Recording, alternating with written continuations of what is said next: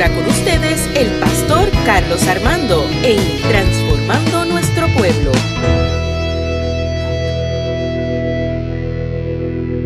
Yo no sé si usted puede sentir esa presencia del Señor en nuestras vidas. Esa, presencia que transforma, esa presencia que nos sacia. Y en esta mañana quisiera compartir eh, bajo el, te- el tema lo mejor que pueden hacer. Y quiero que busquen en su Biblia el libro de Miqueas, profeta Miqueas,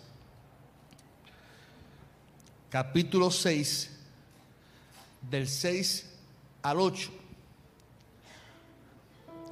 Del 6 al 8, Miqueas, capítulo 6, del 6 al 8, y mientras lo busca, saludamos a todos los que nos están viendo por las redes sociales, por Facebook, por YouTube. Somos la Iglesia Evangélica Unida de Caguas y aquí decimos que es nuestra iglesia una gran familia. Y Dios ha sido bueno, su bondad es buena, amén. Recuerda que yo la leo en la traducción lenguaje actual. Altísimo Dios y Rey nuestro, ¿cómo podemos presentarnos ante ti? Podemos ofrecerte terneros de un año, pero no es así, no es eso lo que quieres. Podemos ofrecerte mil carneros o diez mil litros de aceite, pero tampoco eso te agrada. Ni siquiera esperas como ofrenda al mayor de nuestros hijos en pago por nuestros pecados. Pero ya Dios le ha dicho que es lo mejor que pueden hacer. La reina Valera dice, oh hombre, Dios ha declarado lo que es bueno para ti. Es muy sencillo. Dios quiere que ustedes sean justos los unos con los otros, que sean bondadosos con los más débiles y que lo adoren como su único Dios. Señor, en esta mañana te damos gloria y honra. Te damos gracias por tu presencia, por tu amor infinito, por tu bondad, como hemos cantado en esta hora. Te pido que hables a tu iglesia, que tú hables al corazón de nuestros hermanos, que tú hables y transformes nuestra mente en esta hora. Seas tú hablando, Señor, por medio de lo que vamos a predicar, lo hacemos con temor y temblor, lo hacemos con pasión y lo hacemos, Padre, en obediencia a ti. Seas tú, Señor, hablando y confirmando a nuestros hermanos y que salgamos llenos de ti, Señor, en esta hora. En el nombre de Jesús. Amén. Amén. Aleluya. Cuando leemos el, tem- el texto de Miqueas, me gustaría primeramente que ustedes entiendan eh, la definición de lo que es, significa Miqueas. Y Miqueas se define como una pregunta: ¿quién es como Dios? O sea que cuando hablamos de Miqueas, el- su significado del nombre compuesto es quién es como Dios o quién es como Jehová. Por lo tanto, esta es constantemente la pregunta ante la demanda y ante la de- denuncia de la profecía o, como le llaman los comentaristas, el oráculo. Porque el, libro de Miqueas eh, es una profecía de una demanda hacia los gobiernos y los reinos injustos que abusaban en contra de los pobres, en contra de, la gente eh, débiles, ¿verdad? ¿Qué hacía esta gente? Esta gente eh, manipulaba las balanzas y, había un momento de bonanza. Usted sabe que cuando hay tiempo de bonanza eh, se adjudica muchas veces a la corrupción, se adjudica muchas veces a- al mal uso del dinero. Y eso ocurría en ese momento, en el texto. Y yo recuerdo en mi infancia, y usted dirá que tiene que ver eso con lo que el pastor va a decir ahora, pero yo recuerdo en mi infancia que a mí me decían que si yo me portaba mal, que Dios me iba a castigar. O sea, si tú desobedeces a Dios, ten, cuidado que Dios te va a castigar. Y siempre hemos puesto a las cosas que se supone que nos bendigan y nos tengan segur- seguridad, nos dan miedo y temor. O sea, Dios es un ogro, me va a castigar si yo me porto mal. Si te portas mal, voy a llamar a quién, a la policía. O sea, la policía. Yo me, crié con un miedo con la policía porque la policía me iba a qué? A hacer daño si me portaba mal. Digo, la policía tiene que hacer su trabajo. Pero nos creamos con esa imagen de Dios de ogro. Y yo me pregunto de adulto si esas personas todavía seguirán pensando que Dios es ese ogro que espera que fallemos para castigarnos. Con el tiempo yo me percaté como, como ser humano y como hombre pensante. A veces no pienso, pero muchas veces pienso. Y como hombre pensante y como que me gusta analizar el texto, me percato que ese Dios que me inculcaron no es el Dios bíblico.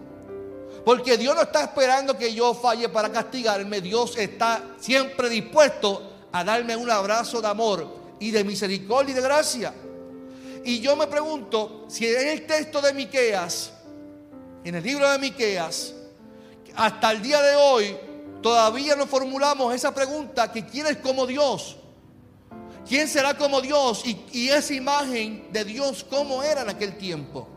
Porque la situación en aquel tiempo era una serie de profecías de castigo. El, problema que tenemos los seres humanos es que leemos y no vamos a profundizar el texto y pensamos que ese castigo es para todo el mundo. Y adjudicamos que el texto también es para nosotros, que si nos portamos mal Dios te va a castigar. Y mira cómo comienza el libro de Miqueas. Miqueas tiene una introducción. ¿A quién va dirigido el libro? Yo soy Miqueas de Mozaret, de Moreset, Dios me comunicó lo que pensaba hacer, por eso es un, oráculo, porque Dios le comunica algo a Miqueas para que se lo diga al pueblo. Dios me comunicó lo que pensaba hacer contra las ciudades de Samaria y Jerusalén. O sea que este mensaje a quién va dirigido? A Samaria y a Jerusalén. Y esto sucedió cuando Jotán, As y Ezequías eran reyes de Judea y esto es lo que Dios me dijo. O sea, aquí estamos hablando de que este mensaje va dirigido a este sector de Samaria y Jerusalén y especifica en qué año, en qué momento fue dirigido, porque era cuando Jotán, Ahaz, Ezequías eran reyes de Judá. Así que tenemos que ubicarnos en el texto que esto posiblemente era o en el exilio o era después del exilio para darnos cuenta del por qué Miqueas está hablándole de esa manera al pueblo. Podemos entender que el contexto del texto, de este texto, es uno donde los comercios, como dije al principio, y la economía estaban bollantes. Usted dirá, pastor, pues esto no tiene que ver con nosotros porque nuestra economía no está bollante. Pero fíjese que estaba bollante por la injusticia. Estaba bollante porque la economía de la ciudad estaba muy, muy, estaba bien a causa de las injusticias y de los fraudes de los ricos hacia los pobres. Estos fueron acusados por engañar a los pobres y utilizaban pesas, falsas. Ustedes dirán, esta gente entonces eran puertorriqueños. No sé si eran puertorriqueños o qué. Si habían puertorriqueños ahí. Pero utilizaban pesas falsas. O, sea, utilizaban cualquier recurso para engañar a los pobres, para ellos enriquecerse, para y humillar a los pobres. Así que vemos que hay algo parecido en nuestro contexto hoy en día. Algo parecido donde nuestros gobiernos Abusan de, los pobres, de, nosotros, de los débiles. Yo me pregunto y, miro, y miro nuestro contexto de hoy, miro mi, contexto y yo digo, ¿cómo es posible que, todavía eh, nuestra educación siga como está? Porque los políticos piensan más en ellos, en sus beneficios y en sus propias eh, eh, cosas que pensar en la educación de nuestros niños y el bienestar de un pueblo. Eso pasaba también en el texto bíblico. Existió un problema en el pueblo y Miqueas decidió de llevar el mensaje donde atacaba directamente a los opresores para llevar en sí con la corrupción, terminar con la corrupción. Y esto es un problema que nosotros tenemos cuando leemos el texto, porque es una profecía en contra de los que oprimen. Nosotros, los puertorriqueños, las profecías que nos gusta escuchar son profecías donde nos leen el futuro. La profecía que nosotros nos gusta escuchar es como si fueran Walter Mercado, Anita Cassandra, Rumini, que nos lean la carta del tarot. Esa es la profecía que nos gusta a nosotros. A nosotros nos gusta escuchar que tú vas a ser próspero. Dios me dice que tú vas a ser próspero. Yo no tengo que buscar que alguien me diga que yo voy a ser próspero. Yo lo soy porque Cristo venció. Y la prosperidad no tiene que ver con la economía, tiene que ver con el bienestar mío total de mi vida, de paz, tranquilidad. Yo me siento que yo soy millonario y no de dinero. Cuando yo me levanto y veo a mi esposa, digo, macho, que yo soy millonario, un tipo tan feo con una mujer tan linda. Dígame usted que si yo soy bendecido por Dios. Y últimamente me estoy poniendo más feo que nunca, créamelo. Pero miro a mi esposa y digo, yo soy bendecido. Soy, y miro a mi hija. Y yo miro a mi hija, mi hija es tan linda, tan, y yo digo, es que yo soy bendecido por Dios. Entonces dicen por ahí en las redes sociales que mi hijo es bello, ¿cierto o falso? Dicen que mi hijo es bello, pero dicen que es igual que su papá. Yo no sé cuál es el bullying de ustedes que se ríen. Porque si yo soy feo, pero mi hijo es lindo y se parece a mí, es que yo estoy bien bueno entonces. Hasta mi hijo se ríe de lo que estoy diciendo. Es bello, mi hijo es hermoso. Usted dice que se parece a mí, pues yo me lo creo, hermano. Yo me lo creo y me levanto y digo, tengo la personalidad. Así que cuando, cuando buscamos la profecía del texto bíblico, no es la profecía que a nosotros nos, gusta escuchar, de, que vamos a, recibir siempre prosperidad y bendición. Y es, y Dios me dice que, va a llegar una carta a tu casa y que va a recibir una casa. Todavía estoy, esperando eso. Que, a mí me han dicho 20 mil cosas y todavía la estoy esperando. Porque esa no es la profecía bíblica. La profecía bíblica era una demanda en contra de las injusticias, era una denuncia, una denuncia audible en contra de los poderes políticos que abusaban de los pobres. Constantemente los profetas se levantaban para denunciar a los reinos, a los políticos, a los reyes que abusaban y que utilizaban el nombre de Dios para abusar de los pobres. Así que cuando leemos el primer capítulo, en una comparativa con Amós, donde dice, el profeta anuncia juicio al pueblo a causa de maltratar a los oprimidos. Dice, oíd esto vosotros que oprimís a los humildes y arruináis a los pobres del país. Vosotros que decís, ¿cuándo pasará la fiesta de la luna nueva para que podamos vender el trigo? ¿Cuándo pasará el sábado para que vendamos el grano? A precios altos y usando medidas con trampa y pesas falsas.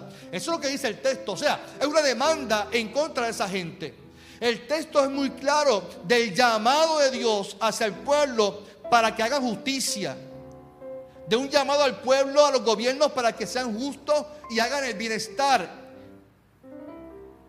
Entonces, ¿cómo podemos comparar esto con nuestra realidad de vida como iglesia? Ante este capítulo 6, que para mí me encanta el, texto, el capítulo 6. Si lo contextualizamos, esta historia, al tiempo de hoy, el texto fuera uno muy real y vigente, porque todavía lo estamos viendo. Porque vivimos un tiempo de mucha corrupción, mucha trampa. Mire, en María, como, no sé si usted se indignó cuando vimos que en, en, en Rupert Road encontraron miles de cajas de agua, peleando allí, cogiendo sol, cuando gente se murió por sed, cuando gente murió por hambre. Y la iglesia se indignó por eso. No sé si ustedes se indignó que encontraron en Ponce un lugar, un local lleno de comida, alimento después de los temblores. Yo no sé si usted se indigna cuando se entera que en una escuela pública no hay pizarras para que los niños puedan estudiar. No sé si usted se indignó cuando escuchó a un alcalde diciendo que utilizó fondos del COVID para su política. Y ese es el problema, que nosotros no nos indignamos porque nosotros estamos bien. Y si yo estoy bien, no me importa lo que pase en la sociedad porque yo estoy bien, a mí no me toca. Usted sabe que la gente exiliaba de los pueblos por estos mismos problemas. Y todavía al sol de hoy la gente exilia de Puerto Rico para otros lugares para buscar un bienestar social, económico. Porque lamentablemente la política y todo este sistema eh, oprime a los pobres y oprime al ser humano. La iglesia tiene que indignarse con eso. Y tiene que levantar su voz profética en contra de eso. Así que nosotros estamos viviendo un tiempo parecido al de Miqueas. ¿Cómo es posible que si miramos a todos los aspectos de nuestra isla no se vea esperanza para un futuro? Y nuestra familia sigue exiliando al igual que ocurrió en el pueblo. ¿Cómo, es que no podemos ver el futuro? Y yo no quiero ser negativo. Y yo no quiero ser. Porque la realidad es que, nosotros, ah, lo que, los hijos de Dios tenemos la esperanza en Dios. Pero si nosotros miramos, la gente vive sin esperanza porque no ha conocido a Dios. Por lo tanto, nuestro mensaje tiene que ser el mismo de Miquea, parecido al de Miquea. Porque ¿cuál era la, actitud o la interpretación de religioso en aquel tiempo? La ley, ¿qué era lo que decía? Porque ellos podían actuar así, pero decía, bueno, pues yo entrego un carnero, entrego un sacrificio y mis pecados son perdonados. Si yo entrego algo, doy una ofrenda, mis pecados serán borrados. No es parecido a lo, que vivimos hoy en día, que la gente da dinero, compra bancos o lo que sea, para sentirse libre de alguna culpa. ¿No será que nosotros ayudamos a la gente para sentirnos libres de algún pecado? ¿No será que nosotros nos damos y queremos vivir una vida santificada por fuera para que Dios nos limpie de cualquier pecado? Y, y Miquel dice, ustedes se defienden diciendo, o sea, Miquel está diciendo al pueblo, ustedes se están defendiendo diciendo, podemos ofrecerte terneros de un año, pero eso no es lo que quiere Dios, dice Miqueas. Podemos ofrecerte mil carneros o diez mil litros de aceite, pero tampoco eso te agrada.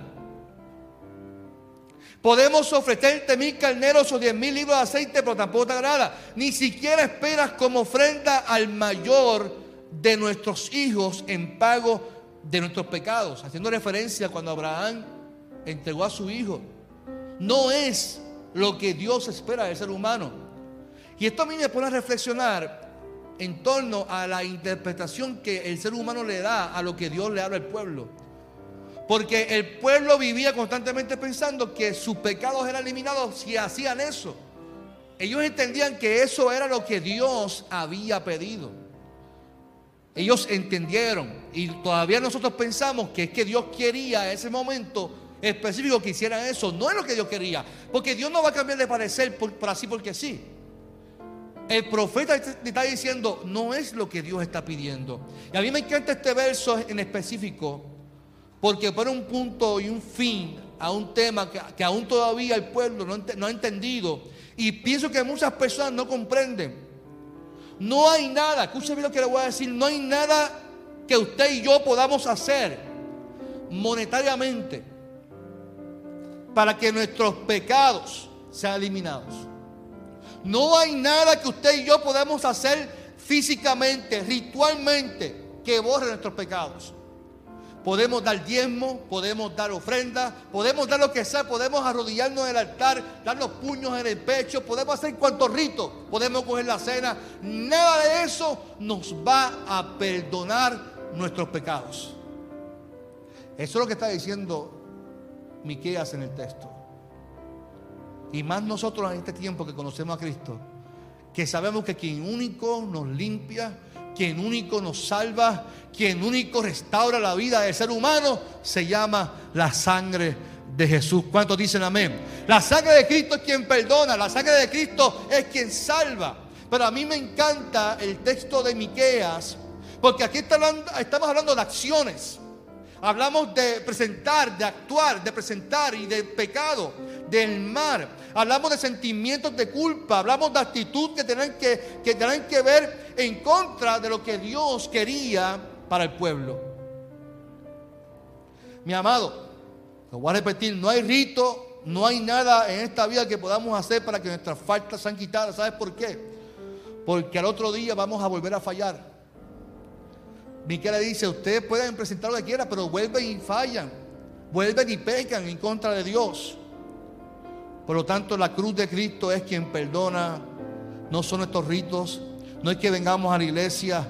No es que aparentemos lo más santo. No se basa de eso. Se basa en nuestra fe en Cristo. ¿Cuántos dicen amén por, por el Cristo Jesús? En el texto, lógicamente, no está marcado la figura de Cristo. No estamos hablando de un texto del Nuevo Testamento, hablamos de un texto del Antiguo Testamento. Por lo tanto, a mí me, por eso me gusta mucho el texto, porque Miqueas está adelantado a los tiempos. Y Miqueas está dando un punto que Jesús lo trae como el reino de Dios.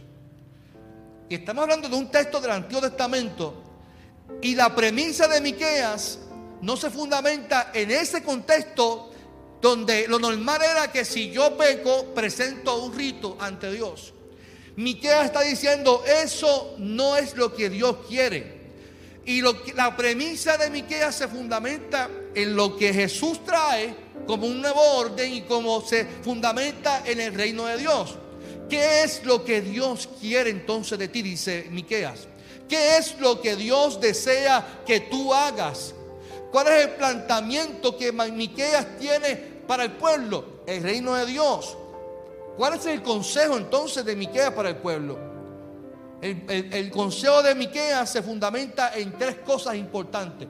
Y quiero que hoy usted la memorice, usted la grabe. Lo primero que dice Miqueas es: sean justos los unos con los otros que sean bondadosos con los más débiles. Y tercero, que adoren a Dios como único Dios. Iglesia, hay asuntos que nosotros cargamos y que nos hacen sentir culpables. Estos asuntos hacen que actuemos inconscientemente ayudando, dando, pensando que esas acciones nos quitarán la culpa. En estos días, en el cafecito con mi pastor, hablaba de lo que Dios mira en el ser humano. No sé si usted lo vio el miércoles a las 8 de la mañana. Cuando Dios te verá el tema del miércoles pasado. Y hablaba del texto de cuando Samuel fue a escoger al rey. Y yo le dice, no es ese a quien yo quiero porque Dios no miro como tú miras. Él estaba escogiendo un hombre corpulento, alto, al hermano de David. Dice, porque yo no miro lo que tú ves, yo miro el corazón. Y ese es el asunto que nosotros constantemente actuamos para que nuestra sociedad vea de cómo nosotros queremos ser. Pero Dios no está mirando lo que tú haces. Dios está mirando lo que hay dentro de ti. Porque si lo que yo hago va acompañado de ego, de orgullo, de maldad, Dios no se agrada de esa actitud. Por lo tanto, ¿qué es lo que Dios quiere que usted y yo hagamos? que presentemos desde nuestra mente hasta nuestro cuerpo todo ante los ojos de Dios. Sean justos los unos con los otros. Hacer justicia no es hacerla para alcanzar salvación. Porque el problema es entonces que yo voy a ser justo porque yo quiero alcanzar salvación o méritos en el cielo. Hacer justicia es una responsabilidad de poder actuar como el reino estipula en la tierra. ¿Cuánto dicen amén por eso? Fíjese que el joven rico le preguntó a Jesús, Jesús, ¿qué hay que hacer para alcanzar la vida eterna? Eso es fácil. Eso yo lo hago. La, ley. Cumplir, eso, eso es lo que yo hago. Fíjese que no se fundamenta en hacer la ley por rito. No es por cumplirla. Ah, si para ti es fácil hacerlo, cumplirla, pues lo que tienes dáselo a los pobres. Hasta ahí, Señor. Hasta ahí. ¿Sabes por qué? Porque es fácil intentar cumplir la ley, pero es fácil hacer justicia y darle a otro que nosotros pensamos que no se lo merecen. Eso es ser justo. Así que difícil era hacer justicia sin esperar nada a cambio, porque al fin y al cabo lo que quería era simplemente salvación. Así que justicia no es hacerla para alcanzar salvación. Hacer justicia es hacerla porque nuestra convicción es que eso es lo que debemos hacer porque es lo que nos pide el Señor. No hacemos las cosas para alcanzar salvación, lo hacemos porque es nuestro llamado, es nuestra vocación. Sean bondadosos los unos con los débiles. Y ser bondadoso es una virtud. Ser bueno tiene que ver con el corazón del ser humano. Ser bueno con los débiles tiene que ver con lo que ellos estaban viviendo en aquel tiempo. Opresión a los débiles, a los pobres, abuso. El rey abusa y oprime a los pobres, pero yo les pido que hagan lo contrario, sean buenos con ellos. Si usted mira el ministerio de Jesús, fue así. Jesús fue bueno con los pobres, con los débiles. Estaba dirigido para hacer justicia y ser bueno con los débiles, marginados de la sociedad.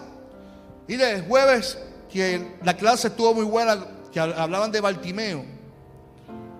Bartimeo gritaba, gritaba, ¿y qué, cuál fue la acción de los discípulos? Quédate la boca. Jesús escuchó el grito, lo atendió. Jesús fue bondadoso, misericordioso con él. Los cinco mil tenían hambre, los discípulos querían despacharlo.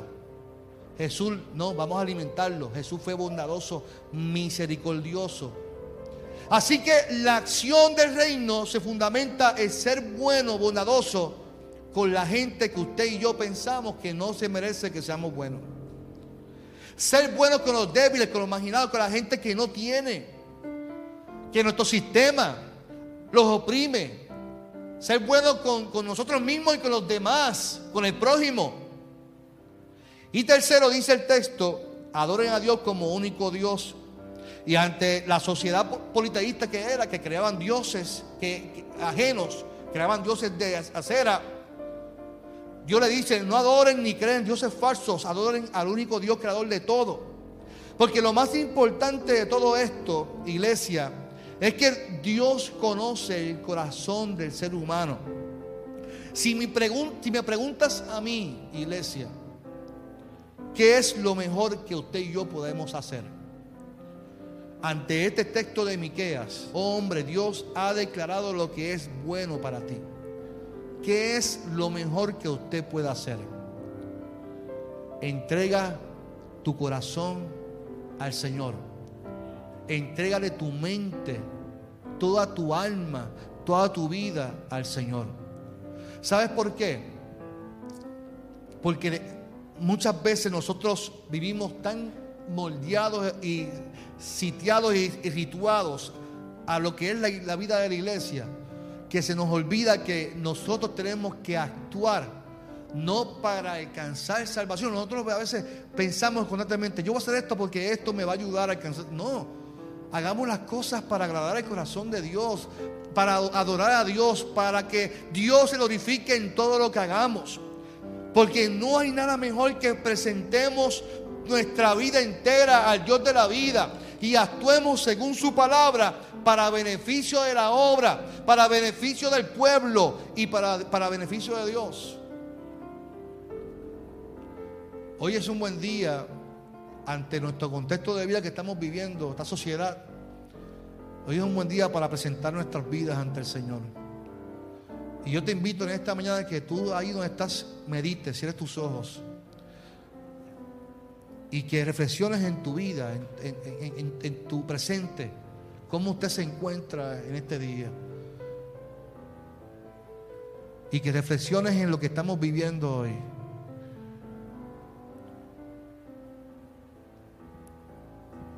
Tendré que presentar mi vida ante Dios. Tendré que presentar mi vida ante Dios. Tendré que presentar mi vida para que Dios se glorifique en lo que estoy haciendo. Ahí donde estás, cierra tus ojos.